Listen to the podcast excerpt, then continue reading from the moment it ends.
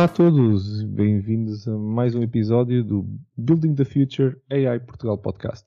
Podcast onde abordamos diversos temas ligados à inteligência artificial e à aprendizagem máquina.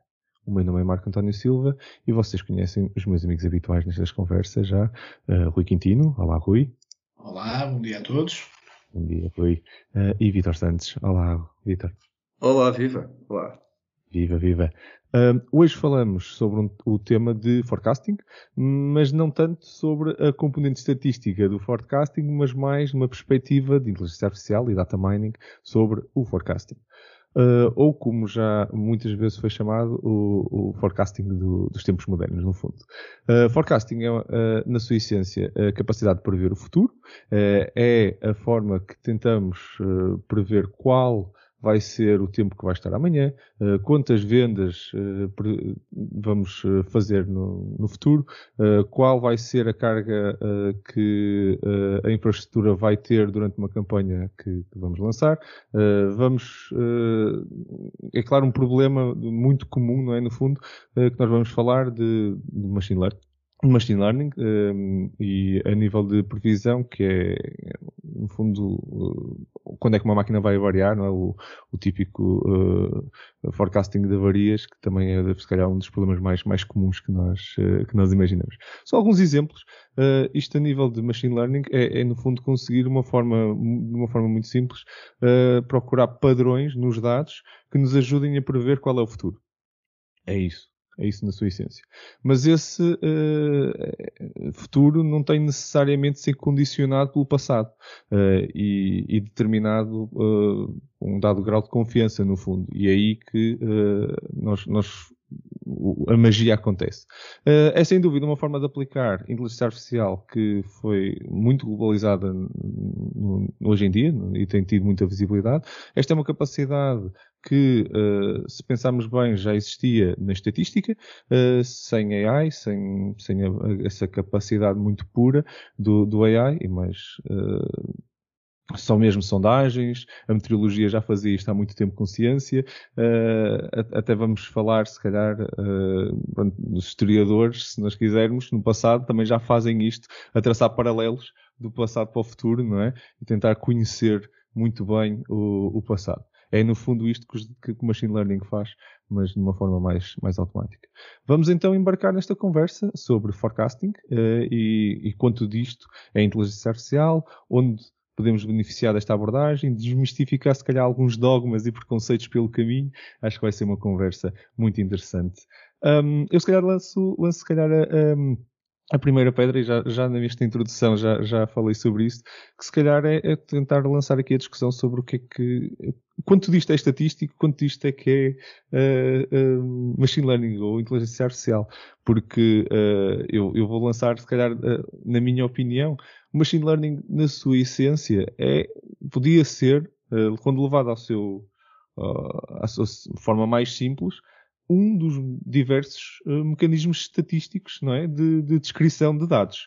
Uh, mas só que quando nós vamos fazer uma análise estatística uh, sobre o passado, tipicamente nós estamos à procura dos padrões e estamos a aplicar nós os métodos e, e, e, e, algoritmos e matemática, no fundo, para, para descrever o passado e encontrar o padrão e depois a partir daí decidir nós qual é o futuro, o que nós estamos a fazer, na minha opinião, de Machine Learning é aplicar se calhar métodos um bocadinho mais, mais, mais pesados, mais brute force, mas que não seriam tão fáceis, e, e em maior quantidade, que não seriam tão fáceis para, eh, para a quantidade de dados que existem para um humano conseguir analisar, Uh, mas continuam a fazer exatamente a mesma coisa. Nós é que, se tivéssemos a capacidade, se calhar tínhamos encontrado o padrão uh, de outra forma. Por isso, a magia, dizer que isto não é estatística, uh, quando estamos a usar só machine learning neste tipo de problemas, não é bem magia. É, é uma questão de capacidade. Mas qual é a tua opinião, Rui?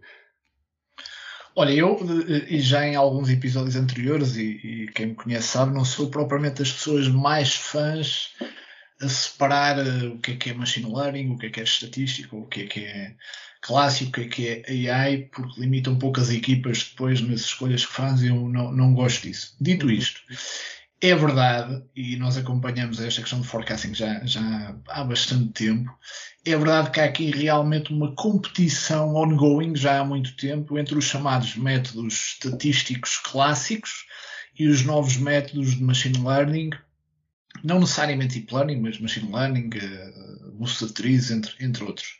Um, existem algumas diferenças entre eles. Obviamente que estes métodos de machine learning, por norma, permitem o fit de, de formas mais flexíveis, têm menos pressupostos também, muitas vezes que os métodos mais, uh, mais clássicos. Uma coisa que se tem visto muito, e nós acompanhamos as competições nesta área, é, pelo menos nas últimas, há uma muito conhecida que é o M5, e uhum. as últimas três edições marcaram um pouco a transição para até aí os métodos clássicos tipicamente ganhavam sempre, e nas últimas duas, os métodos mais à base de machine learning passaram claramente para o topo da lista, com o LightGBM da, da Microsoft tipicamente a liderar em termos de, de algoritmos. Uhum. Uh, dito isto, uma curiosidade, duas curiosidades, é que já no M3, o último foi o M5, a competição, já no M3 houve uma equipa de, de investigadores portugueses que apontava que no M3 o método estatístico tradicional foi melhor, mas aparentemente era porque eram time series pequenas, porque à medida que vocês aumentavam o volume de dados, o machine learning tendia a melhorar, e, e isto foi um, um, paper interessante de três investigadores portugueses. Um, mais recentemente, uh, na, no, nos insights da última competição, é interessante também, apesar do machine learning ter, ter estado sempre no topo, uma conclusão muito interessante, realmente que diz muito sobre esta área, é que apenas uh, por volta de 7% das equipas eh, que participaram na competição bateram um benchmark, o melhor benchmark, e este é um benchmark que é um one-liner. Okay? Portanto, é uma hum. linha de código. Portanto, apenas 7% das equipas bateram um benchmark que era apenas uma linha de código. E, portanto, quando as pessoas, o machine learning efetivamente, tudo bem, parece estar a, a trazer algum algum benefício. Agora, tem que saber que podem realmente tirar, uh, tirar o melhor e estão a este nível, porque senão podem só estar a complicar o vosso trabalho e a gerar piores resultados. Exatamente, exatamente, mas é mesmo verdade. Bons exemplos, fantástico. Vitor, e do teu lado, como é que tu vais, como é que tu vês este tema? Olha, eu, eu acho que esta ideia de prever o futuro é sempre uma ideia atrativa. É, eu até acho que a pena é não conseguimos prever, por exemplo, o Euro Milhões, não é? Exatamente. Mas, por outro lado, se, se conseguisse prever o Euro Milhões também, depois todos ganharíamos, portanto, o prémio também seria desinteressante. Mas, enfim. Um, portanto, a ideia do, do, do forecasting, uh, ou análise de, de, de, tendências, não é? Portanto, prever o futuro a partir dos dados, sempre foi um, uma tarefa da estatística. Ou, ou melhor, é tradicionalmente uma ideia da estatística. Portanto, há várias aproximações estatísticas, portanto, as mais conhecidas são as, as, as, os, os, métodos de séries temporais, não é? E em particular o, o, o, o ARIMA, não é? O, o método, portanto, o ARIMA, ver se me lembro, o modelo autorregressivo integrado, não é? Uhum. Uh, portanto, com médias deslocantes que, que deslizam. E, portanto, esse foi o método clássico de, de, de, de, prever, eh, de fazer previsão, portanto, em termos de, de, analisar as flutuações do tempo. Depois, eh, fora disto, outro, outro tipo de métodos, mas também da estatística, portanto, as, as uh, digamos, métodos de, gênese econométrica, nomeadamente as, análises de regressões, não é? De regressões lineares e múltiplas. Uhum. E, e, portanto, estes sempre foram os métodos clássicos de, de, fazer. Agora, é, o que é que é interessante? O que é interessante é que, uh, um pouco também graças a, ao despontar do, do, do, data mining, e isso desta ideia, não é? Que o data mining, que já, que já falamos aqui, é uma, é uma, coisa que já, que já é relativamente antiga, mas digamos que foi revisitada agora, eh, agora neste, nestes últimos uh, eh, 20 anos, não é? começou-se a olhar também para as redes neuronais artificiais como sendo capazes de fazer forecasting. Uhum. Estou aqui, eu estou aqui a encarar o forecasting, digamos, como, como uma parte do, do, do que nós chamamos a, a, predição, a análise preditiva, não é? Um, porque, na verdade, a análise preditiva pode servir para muitas outras coisas que, que para além de, de, de, meramente a análise de, de tendências. E porquê, porquê usar eh, redes neuronais para prever o futuro? Bom, é um, é um, um sobretudo estas redes uh, supervisionadas. Bom, a verdade é que quando eu consigo treinar uma rede neuronal com uma série de, de pares, uh, pergunta, resposta, pergunta, resposta, pergunta, resposta, um, a rede aprende, aquela, aquela, calibre para aquele, para aquele conjunto de treinos. Uhum. E depois, se eu lhe fizer uma pergunta, e essa pergunta pode ser sobre algo que ainda não aconteceu, ela vai me dar a resposta previsível. Certo. E então, isto torna muito interessante a utilização de, de redes neuronais. Epá, eu direi que todas as redes neuronais que são de, da área de, padrões, de conhecimento de padrões, servem para fazer isto, uhum. mais as SVMs. Para, para os nossos ouvintes que não. Que não que, o SVM, desculpem lá os acrónimos, esta, esta aqui, aqui Exatamente, Sport Vector Machine, portanto, para divisores lineares, não é? Portanto, e, e, portanto, qualquer rede, inclusive redes de deep learning, portanto, eu posso perfeitamente usar uma rede de deep learning, de reconhecimento de padrões, epá, pá, e, e aqui enquadram-se uma grande quantidade de, de redes de deep learning, Yep. Uh, epá, só para dar um exemplo, das, talvez das mais conhecidas, não é? das as, as CNNs, não é? Sim, Convolutional Neural Networks. Por exemplo, não é? Mas um, isto, de facto, tornou, tornou um, esta, esta, ideia de, de, utilizar a, inteligência artificial para fazer previsão, uh, o, tal, o tal forecast tornou-se um, um, uma, de facto uma coisa muito atrativa. Eu só, eu só, queria aqui dizer duas coisas, só para terminar aqui em relação a isto.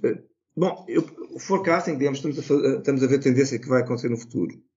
Mas, na verdade, no que respeita a estas redes neuronais, nós também podemos utilizá-las para fazer outro tipo de previsão. Uhum. Nomeadamente, previsão em termos de classificação de, de, de, de um determinado entrada no, no, conjunto. Não, não precisamos apenas de fazer previsão do, do digamos, do futuro. E, um, e depois, eu também uh, queria dizer que há um problema aqui na, também se revela aqui nesta, nesta ou pode-se revelar aqui nestas, nestas redes neuronais, que é o problema que já falámos aqui muitas vezes da obscuridade, não é? Uhum. É que eu faço uma previsão não é? do futuro, mas é uma previsão opaca. Certo, certo. Ao Tudo. contrário de outros métodos, não é? como estamos aqui a falar, e que, que são métodos de, de, pá, de, de, de, previsão baseados em estatística que, que são bem mais eh, traçáveis, não é?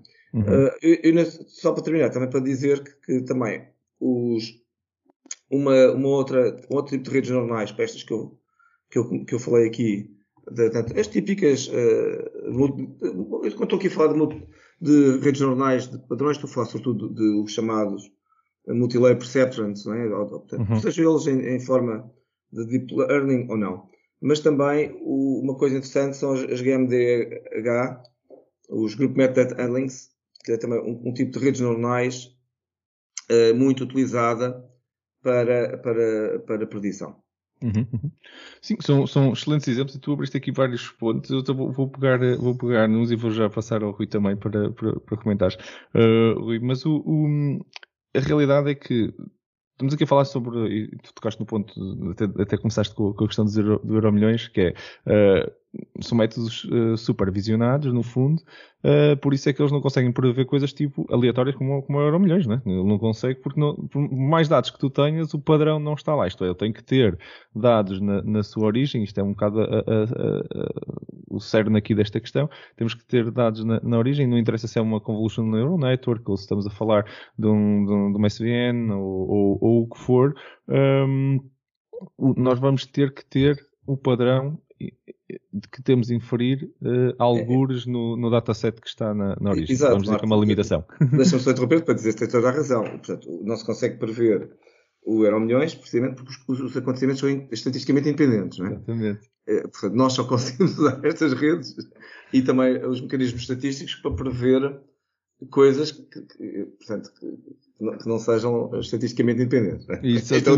obviamente que eu estava aqui a, mandar uma boca, a brincar. Claro, claro, claro, exato, exato, é mesmo isso, é mesmo isso. E tu começaste exatamente por esse ponto, e estou a pegar nele, que é, um, isto não é magia. No fundo, não é? Quer dizer, desmistificar se calhar isto não é magia. O facto de nós, nós humanos não conseguirmos entender o que está lá no, no, no, nos dados, uh, ele tem que estar. Uh, num, nós temos que ter algum cuidado nessa, nessa componente. Isso é, isso é um ponto. E o outro, uh, falaste muito bem do, do, do, do ponto do labeling, que no fundo é tentarmos não só prever o que está ali, mas tentar classificar, que também é um tipo de previsão de vez em quando nós fazemos isto, não do ponto de vista de forecast do que é que vai acontecer amanhã, mas de vez em quando tentar entender uma imagem que nós ainda não virmos. E, e o problema é exatamente o mesmo. Para a máquina, uh, não existe amanhã, nem sequer existe tempo, no fundo, não é? Quer dizer, não sei que estejamos a olhar para, um, para, uma série temporal onde existe um padrão, uh, faz parte, não é? Faz parte, o, o, período uh, e, a, e, a, frequência do, do, do evento faz parte de, dos parâmetros que, que, que, o algoritmo está a olhar, e mesmo isso não podemos dizer que existe bem, bem, bem um tempo existe uma sequência, vamos dizer assim, de acontecimentos, mas ele não quer saber do tempo. Uh, por isso, para nós, humanos, o forecasting é uma questão de futuro, uh, para a máquina é, é, uma, é uma simulação. Para todos os efeitos. Está dentro de um, de um mundo fechado e está uh, a simular coisas que para ele podem ser verdadeiras como serem falsas. Ele simplesmente está com base no passado. Se tu mudaste os parâmetros, então eu vou-te dar um resultado uh, uh, adequado aos teus parâmetros. Se esse resultado está no passado ou está no futuro, para mim é um bocado, uh, um bocado indiferente, tirando, mais uma vez, na minha opinião, as time series analysis e todos os, os algoritmos que, que analisam uh, séries temporais, porque essas sim, uh, o que aconteceu no passado por uma dada ordem condiciona o que vai acontecer a seguir. Isto é, no fundo, ele, ele, ele sabe, tenta entender o período e a frequência com que as coisas acontecem. Uh, mas Rui, o que é que tu achas sobre este ponto também, sobre, sobre as simulações? No fundo, vemos isto como, como uma, uma simulação. Ah, e até lança mais um tema. Um, para todos os efeitos, isto agora um, isto agora é BI. Isto é, isto é Business Intelligence uh, de, do, do, nosso dia a dia. Uh, o nosso Business Intelligence no passado era, se calhar, muito focado só em reporting do, do, passado, mas hoje em dia, hoje em dia, porque não? e faz, não é? faz mesmo parte esta, esta componente de uma forma mais ativa, não é? Sim, por acaso é interessante, já, já fizemos algumas sessões até precisamente uh, a mostrar várias das funcionalidades embebidas de AI que hoje em dia podemos encontrar na maioria das plataformas de, de BI. Não é segredo que, que eu adoro o, o Power BI. Já tenho feito algumas sessões dessas. Uh, e, e é, no, é, normalíssimo ver uh, muito bom forecasting já nessas ferramentas, com muitas limitações também, mas, mas razoavelmente bom até com baseline. Eh, como, como baseline e acho que é uma tendência que, que só vai continuar e, e pegámos nisso no último episódio. Uhum. Uh, muitas destas eh, funcionalidades da AI aparecem como componentes não como soluções necessariamente individuais, mas como componentes em outras soluções de CRM, de, de, de, BI. Eu ia só, só pegar no, no ponto do Deep Learning duas notas que eu acho particularmente interessantes. Uma é verdade que, uh, e mesmo como disse há pouco, ainda não é um método tipicamente state of the art para o forecasting de time series, não é muito usado uh, ainda, uh, e o machine learning mais tradicional, ou os métodos clássicos, são tipicamente mais usados e mais, mais eficientes. Uhum. Há aqui uma área que eu ainda não vi muito explorada, e se alguém que esteja a ouvir o podcast tiver alguma informação relacionada, por favor, partilhe e envie, e, e, uma coisa, tanto trabalhar com forecasting que eu tenho sentido dificuldade ou, ou, pena, é quando é que nós vamos conseguir desbloquear o transfer learning, tal como desbloqueámos para a visão por computador e tal como desbloqueámos para o texto nos últimos anos, desbloquear para o forecasting. Uhum. No sentido em que eu pego numa rede já treinada, que já viu milhões e milhões de time series e já não precisa de começar do zero, já percebeu eh, que há aqui padrões sazonais, que há aqui questões relacionadas com determinados feriados, porque o que é que está a acontecer na maioria dos casos, que eu conheço, é que nós estamos a treinar, seja métodos clássicos ou machine learning, do zero. Estamos todos a refazer as mesmas coisas quando há claramente algum conhecimento nosso humano quando olhamos para determinados gráficos aqui na vertente BI, eu costumo dizer, às vezes eu acho que sinto que passamos a maior parte do tempo uh, a ensinar uh, estes modelos a fazer o que nós fazemos intuitivamente apenas com um, um, lápis e papel a fazer um forecast, que é olhar para os últimos anos, perceber aqui é sazonal, aqui há um feriado. Olha, eu acho que o trend e a componente sazonal vai ser mais ou menos assim. O, o, o, algoritmo depois pode afinar, mas visualmente, eu costumo bater muito nesta tecla. Se não faz sentido para mim, tem que ter muito bom fundamento. E aí, na vertente da black box, não pode ser uma black box. Eu tenho que perceber, ah, não, se ele me está a dizer isto, eu tenho que saber o porquê. Mas há, potencial realmente na vertente deep learning mais para desencravar o transfer learning para a vertente forecasting, que seria, acho eu, um breakthrough interessante nesta área. Não começarmos do zero. Olha, já tenho aqui uma rede que já sabe fazer algum forecasting determinados, eh, determinados alguns pressupostos. Era, era uma área interessante. Na, na vertente da simulação, eu acho que é muito interessante, mas leva depois a outro problema que eu acho que é dos problemas mais interessantes de forecasting, que é forecasting para quê? E as vertentes de simulação podem ser muito interessantes porque o forecast é por, muitas vezes um input para uma simulação aí sim de várias decisões que tínhamos de tomar. Qual uh, dos produtos é que devemos comprar, em quantidade, em que data. O forecast de procura, por exemplo, é muitas vezes apenas um dos inputs. Depois tem que haver uma camada de simulação de decisões em cima disso que nos vai apresentar, olha, as decisões que eu te aconselho, baseado no forecast e nesta simulação vasta que eu executei, é que tu compres X quantidade deste produto, mais X quantidade deste produto, na data X e na, na data Y. E na, a vertente de simulação acho que tem, tem muito interesse, se calhar ainda não é mainstream. Sim, e, e, eu acho que é, é, tu tocaste aqui também no ponto do, do, do, transfer learning, acho que é mesmo um ponto essencial uh, para estar outro salto. Uh, este tipo de algoritmos na, nessa área. E até digo mais, eu acho que nós estamos a começar a chegar perto disso porque eu começo a ver uh, as componentes mais, vamos dizer, reutilizáveis a começar a aparecer, não é? que também costuma ser um bom acelerador para alguém encontrar, olha, já estamos aqui, já automatizamos o processo de ingestão de dados, vocês mandam para cá uma, uma time series e ao fim de, de 15 dias de, de, dados eu já consigo encontrar o padrão semanal. Ou se for eh, ao segundo, ao fim de, de, um par de horas, eu já consigo encontrar o que é que está a acontecer. Mas, mas é como tu dizes e bem, ainda está lá longe de encontrar, olha, tu ainda não viste, não entendeste que não cruzaste dados, por exemplo, uh, porque são séries temporais, coisas genéricas. Por exemplo, o que é que são feriados? Há conceitos que, que faltam uh, e que não é uma questão de ensinar, é, é são, são hard-coded no fundo, é, uh, seja um dip ou seja um, um, um, spike, não é? Seja, seja um corte ou seja um uma grande afluência, uh, o trânsito uh, na, na, cidade cai todos, todos, os, todos os feriados e fins de semana uh, e depois, se calhar, o tráfego de, de, de luz e de internet em casa cresce à noite e ao fim de semana inversamente proporcional àquilo, não é? Há um conjunto de coisas que fazem parte do contexto do problema que têm a ver com sazonalidade e que, se calhar, é verdade. Está aí, é verdade. Está aí a dica. sentido reutilizar, não é? Isso às vezes que é que é, nós temos é quase começar do zero a ensinar o que é que é o Natal e o final do ano. E por outro é. lado, temos coisas como o Covid que foram completamente e baralharam completamente os, tudo o que seja algoritmo de, de, de forecasting. Obrigou aí a uma, uma remodelação. É um grande, grande ponto. Eu, eu, queria, eu, queria, só aqui pegar um bocadinho o que estavas a dizer, Marco, sobre precisamente esta questão do, da, dos períodos temporais Portanto, o mesmo fenómeno tem comportamentos uh, durante o ano, vou dar um exemplo, consumo de energia, uh, durante o mês e durante o dia. E, portanto, uh, a ideia de, de, do período temporal em que tu estás a estudar o fenómeno conta. Portanto, por isso é que muitas vezes nós dizemos que primeiro tens que compreender os dados. tens que compreendê-los. Percebe o que, é que, o que é que estamos a falar? Porque uh, depois uh, a análise, conforme, e depois precisas também de ter os dados, já agora, não é? Portanto, se estamos a falar de fazer uma análise do ano, ou, se, ou, se, ou se quisermos fazer análise de vários anos, que é outro período de uma década, por exemplo, uhum. tens de ter esses dados disponíveis. Mas eu queria aqui observar que concordo totalmente com, com, com isso. Portanto, tem que se perceber muito bem um, qual é o período e o fenómeno que se está a estudar para, para perceber precisamente o comportamento. Exatamente. Outra coisa interessante são os picos.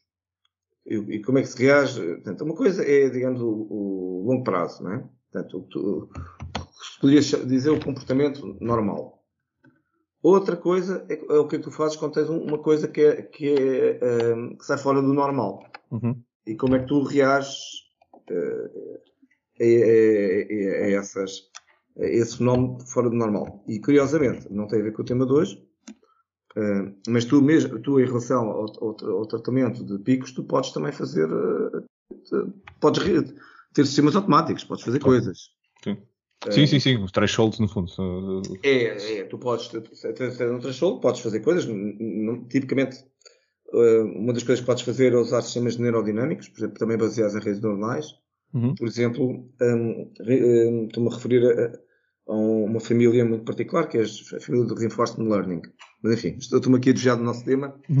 mas, mas, mas, uh, portanto, tu podes eh, tratar um pico, a exceção, como uma exceção e até autorregulá-la de forma, um, de forma automática. Portanto, recalibrando, por, imagina, imagina que estamos a falar de energia tens um, um, pico de consumo e tu podes automaticamente uh, uh, tratar esse pico de consumo recalibrando.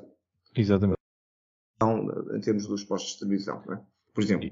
Que já é feito uh, há muito tempo com thresholds de forma automática uh, por, por, todas as, as, companhias de energia no mundo, senão nós tínhamos ficado sem energia há muito tempo, todos, é, em cada pico que existia. Portanto, uma coisa, estes dois fenómenos vivem, portanto, uma coisa é tu vês qual é a tendência, não é? Exatamente. E daí fazer forecasting, se calhar vamos imaginar que a tendência é as pessoas, eh, sei lá, consumirem mais, digo eu, não tenho, não tenho, não, não sei, mais energia no inverno do que se calhar no verão, porque se calhar ligam os aquecedores e por aí fora, né? Se calhar estão mais tempo em casa. Uh, bom, mas se calhar há um dia qualquer uh, tu, e tu podes calibrar a tua distribuição de energia de acordo com isto, mas se calhar há um dia qualquer que de repente o pessoal ficou em casa porque houve um, uma, um, olha, porque houve uma pandemia e o pessoal ficou impedido de sair no pico do verão, então de repente toda a gente pessoa consumir. E como é que tu reajustas o sistema automaticamente? É, outro, é outra, outra conversa, não é? É evidente, evidente, evidente. Mas, mas é, é, é um bom ponto e, e, e assim, eu, eh, para nós, para, uh, para terminarmos ainda esta parte, ainda e se calhar só uh, falarmos um pouco uh, sobre alguns casos práticos e nós já temos dado aqui alguns exemplos, uh, quiserem também podemos, podemos uh, tocar noutros pontos, até mesmo no, no caso da, da, medicina também, estavas a falar da questão da pandemia. Há, há muito, muita coisa para darmos também uma visibilidade aos nossos, aos nossos ouvintes uh, sobre, um, sobre o que é que onde é que isto realmente está a ser uh, aplicado e onde é que é realmente útil. Porque nós também falamos um bocadinho que isto uh, nos ajuda muito, uh, apesar de ser um bocado uma coisa brute force, a realidade é que tem, tem muita uh, utilidade, até mesmo para quem não tem, não tem um background estatístico, uh, para, para usar. Eu só queria pôr mais um ponto ainda que me tinha esquecido. Nestes mecanismos automáticos, vamos dizer assim, de detecção, uh, o threshold, e eu tive uma conversa uh, sobre isso uh, com alguns clientes, um, em que nós estávamos a começar a usar este tipo de mecanismos e, e, e, tal como o Rui estava a dizer, é aquela coisa do ok, eu, eu, tenho que ensinar, eu tenho aquela sensação que estou a ensinar o que é que são os padrões ao, uh, ao algoritmo.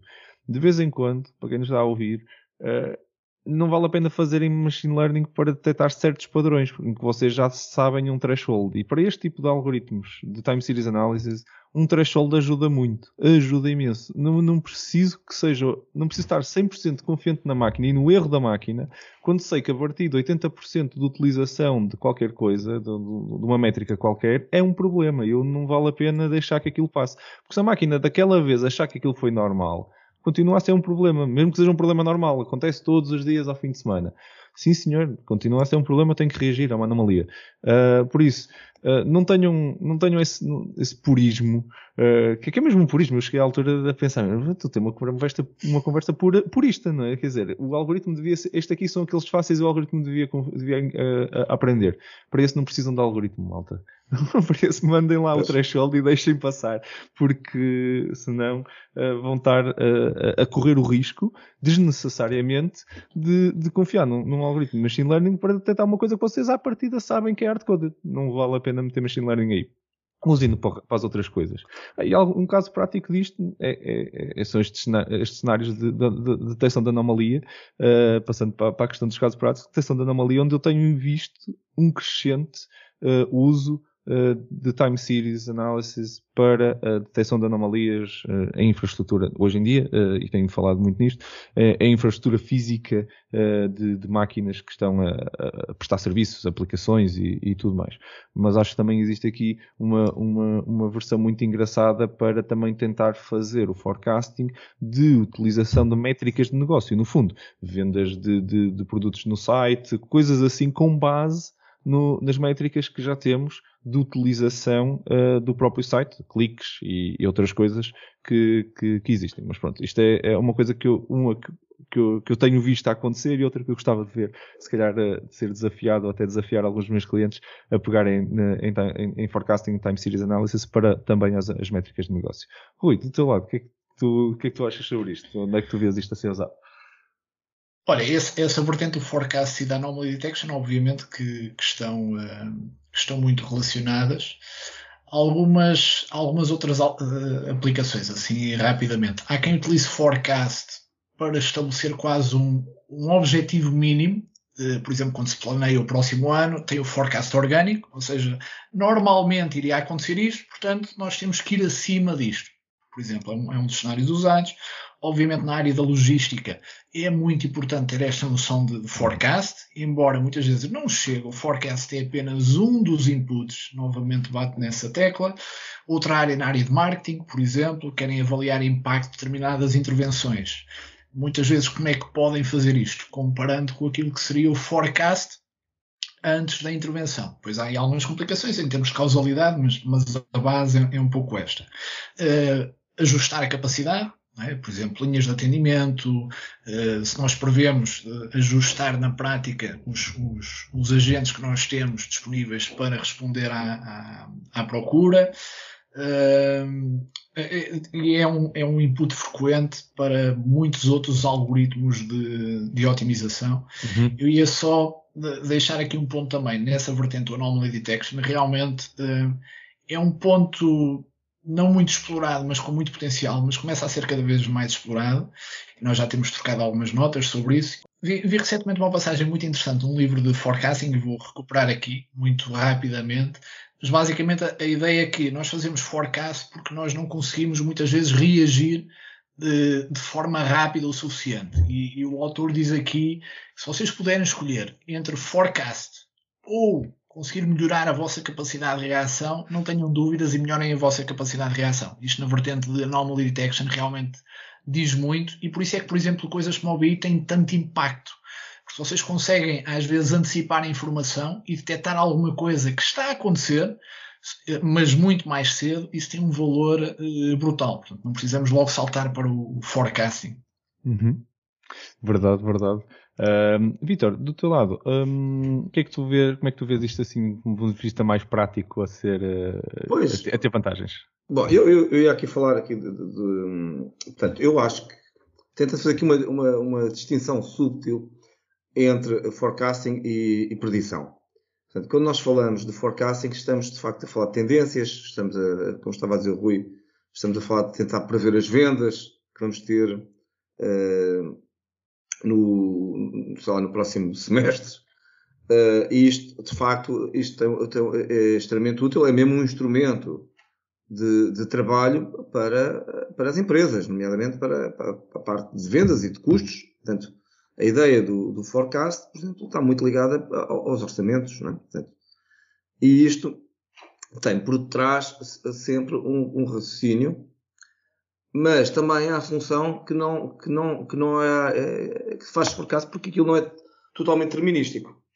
Porque mal se passa eh, para, uma, eh, para um modelo matemático que seja explicativo do que vai acontecer, imediatamente se abandona o forecasting. Um exemplo disso é a meteorologia, precisamente. Portanto, a meteorologia neste momento não, não, não é, na sua maioria, feita por, eh, por forecast. Não é? Portanto, tem uma precisão extraordinária. Porquê? Porque Tipicamente por trás tem modelos matemáticos determinísticos que vieram substituir os métodos, digamos, de forecasting, né, de previsão.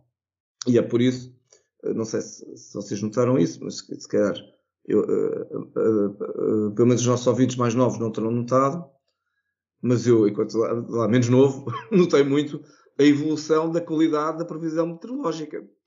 Antigamente, quando, quando o forecasting meteorológico dizia que ia chover, basicamente o pessoal saía de t-shirt, porque estava a pensar que, que, bom, eles de certeza que vão se enganar, não é? Hoje em dia, nós não temos isso, não é? Porque hoje em dia, quando diz que vai chover a partir das X horas, não sei onde, chove mesmo. E nós habituámos, há, um, há uns anos para cá, a, a, a confiar na, na, na, previsão meteorológica. E, e porquê? Bom, essencialmente porque já não é uma previsão. uh, ou melhor, é, é, o resultado de modelos matemáticos, de dados recolhidos em, em todo lado, em particular por aviões. Aliás, a previsão, um dos problemas que nós estamos a ter agora em termos de previsão meteorológica foi com, com esta história da pandemia, com a diminuição dos voos comerciais. Uhum. Porque eles são os principais, eh, digamos, uh, sondas, no fundo, sondas não é, de, dados meteorológicos. É? Portanto, eu acho que o, o, o forecast uh, é, um, é um instrumento muito útil para as empresas, tem N aplicações práticas e de facto insere-se dentro do que nós temos de dizer que serão uh, os algoritmos preditivos, não é? Portanto, isto, na verdade, um forecast é uma predição. Contudo, uhum.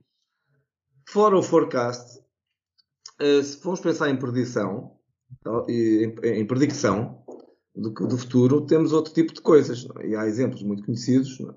alguns até são uh, quase, sei lá, emblemáticos, não é?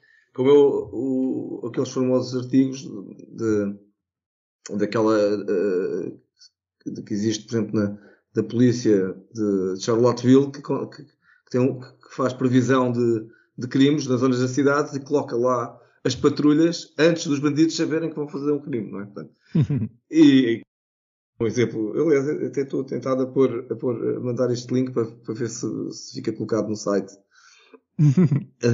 aqui do nosso, do nosso podcast. Portanto, há coisas muito interessantes que, que, que tem, ou, ou, outro exemplo muito conhecido, não é? Que, que é um sistema preditivo que consegue, consegue, perceber que uma adolescente vai ficar grávida antes que a, que a própria mãe e as amigas saibam, não é? Portanto, e, portanto, temos não, aqui ainda, tinha ouvido esse. ainda não tinha ouvido esse. Eu posso mandar também, mas, mas é, só, eu imaginava um novo, diria o Aldo Zé dando umas voltas na tumba. Ai, muito, muito interessante, muito interessante. Pronto, hum, eu acho que já, já, já podemos, já, já, vimos aqui várias coisas, sem dúvida ainda tínhamos muito tema aqui para falar, uh, mas uh, espero que os nossos ouvintes tenham, tenham visto aqui alguns exemplos e, e, e tenham, tenhamos conseguido desmistificar alguns pontos. E sugeria então nós passarmos para a nossa rubrica.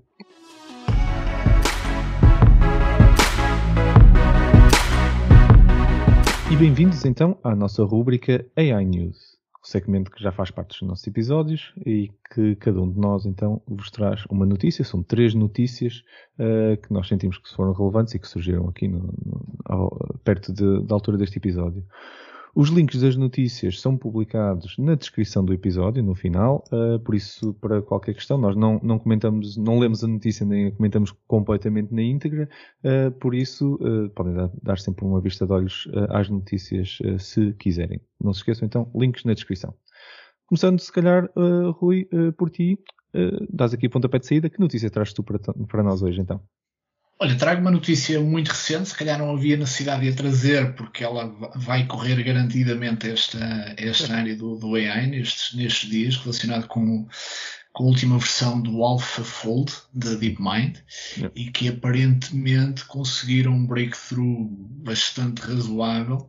Para quem não, eu não, não não conheço em detalhe esta, esta área, mas para dar assim um overview para quem não saiba, são sistemas que, uh, com base numa sequência de aminoácidos, portanto, imaginem um conjunto quase de letras, não é? Em sequência, e a uh, DeepMind tem um sistema que consegue quase resolver um problema que já vinha há, há quase 50 anos, de conseguir prever qual é a estrutura tridimensional dessa sequência de aminoácidos, que é uma coisa super, super difícil e em muitos casos, para muitas proteínas, uh, ainda, não se, ainda não se conheciam. E eles completamente um, fulminaram o anterior, uh, a anterior métrica que, que existia na competição anterior e aproximaram-se já de um nível que muitos estão a considerar quase como se o problema estivesse resolvido e pode ser um breakthrough realmente brutal e, e é super inspirador. Eu confesso que comecei a ler a notícia e saltei de link em link uh, porque é fascinante.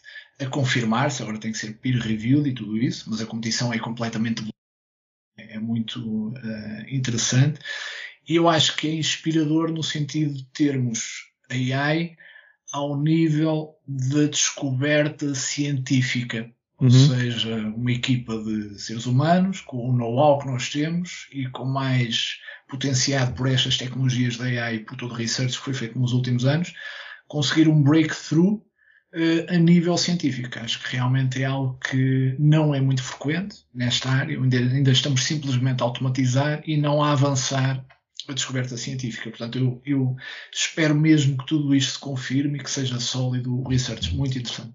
Sim, sem dúvida, sem dúvida. E a malta da DeepMind tem, tem tido uhum. estes, estes breakthroughs fantásticos uh, e eu acho que também o, o, o Demis uh, Azabis, o CEO, também se deve muito à, à maneira dele, dele estar neste, neste meio. Ele é um apaixonado por inteligência artificial uh, e, e vê-se, transpira isso em todas estas questões que ele está a fazer. Olha, uma grande notícia. Muito obrigado. Vitor, do teu lado, que notícia Olha, eu, eu trago aqui uma notícia um bocado diferente uh, sobre o. É uma notícia uh, que está na Science News, mas que curiosamente resulta de um artigo que foi publicado na, na, na PNAS, que é, que é portanto, os, que são as atas da, da Academia de Ciências Norte-Americanas, portanto, algo muito uh, prestigioso, que é uh, uma ciência, uma, uma, notícia que, que, é a seguinte, que diz que o, o sistema nervoso dos insetos inspira uh, o, novos sistemas eficientes de, de, inteligência artificial. E eu acho isto extremamente interessante. Uh, em particular,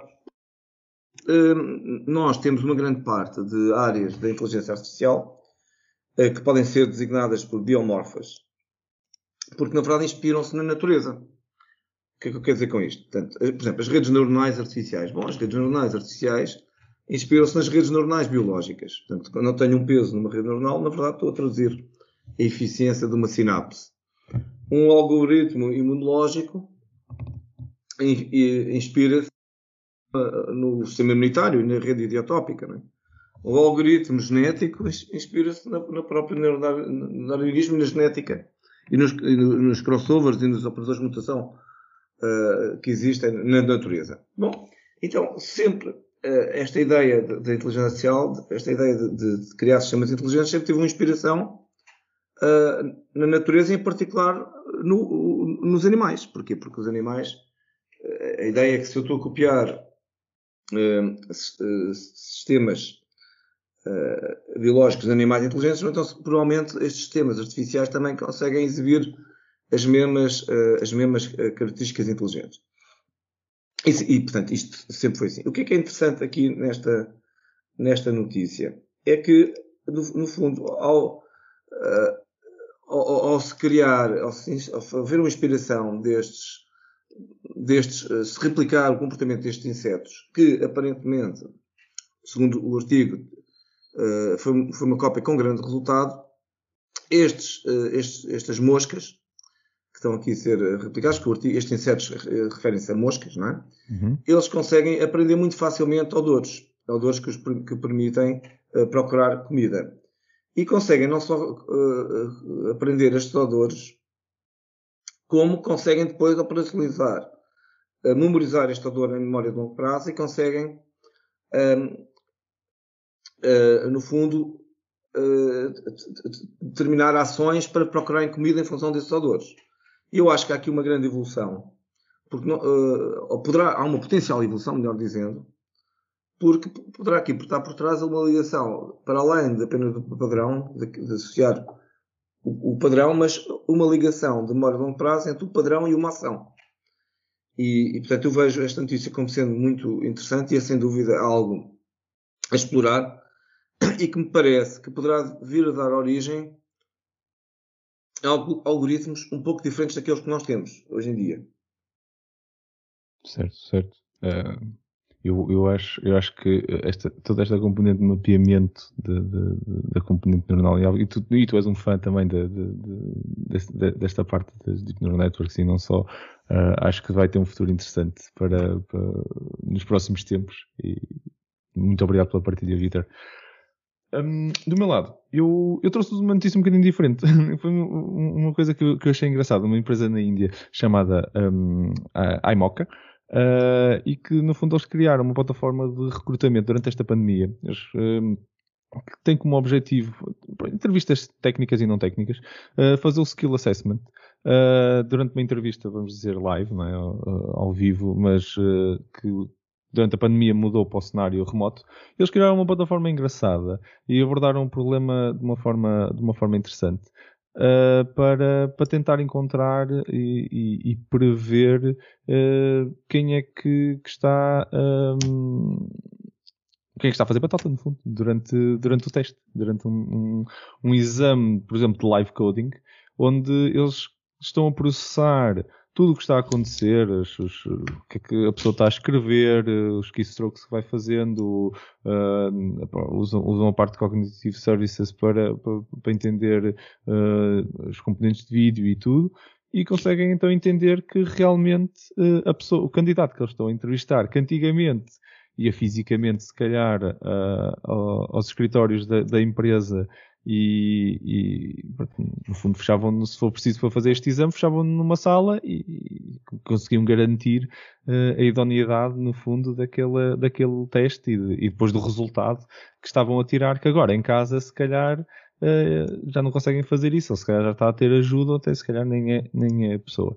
Uh, eles então criaram aqui uma plataforma para, para fazer esses, esses testes, uh, sejam de código ou não. Se bem que o, o artigo até fala muito sobre. Uh, eles estavam a contratar pessoas técnicas e até tinham uma plataforma muito orientada para, para exames de, de práticos à volta de código, uh, mas eles próprios dizem que pronto, isto, na realidade o princípio continua a ser válido para, para outros tipos de, de exames não técnicos, uh, que, uh, melhor, entrevistas não técnicas que, que, tenham um skill exam que tem que ser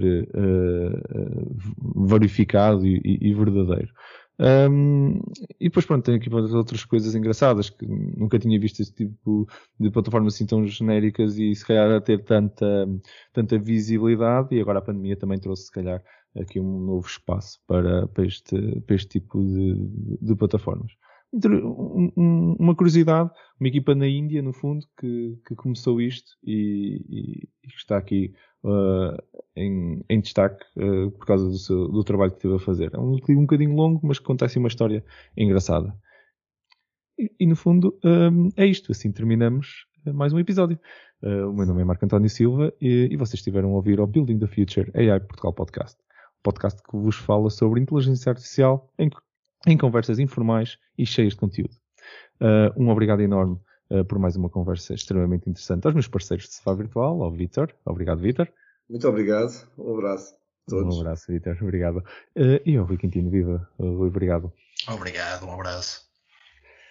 Um, obrigado uh, a ambos, é sempre um prazer enorme gravar um episódio uh, convosco, divirto-me sempre imenso, mas acima de tudo um grande obrigado a quem está desse lado, ouvir-nos, pois é para vocês que nós construímos estes conteúdos Uh, caso tenham temas que gostassem de ver discutidos uh, em próximos episódios, sugestões ou comentários, feedback, ou até mesmo de alguns dos pontos que nós fomos aqui falando, uh, algumas outras abordagens que vocês também tenham, tal como o, o Rui disse a meio do episódio, façam-nos chegar, nós estamos muito curiosos sempre de, de, ouvir também do vosso lado como é que as coisas estão a acontecer. Basta-nos fazerem chegar um e-mail para podcast.buildingthefuture.pt. Uh, fiquem atentos para, para os nossos próximos episódios, como é habitual, dentro de duas semanas. Até lá, muito obrigado por estarem desse lado e vamos continuar então juntos a, uh, ativar Portugal uh, e construir um futuro melhor com a tecnologia. Obrigado a todos.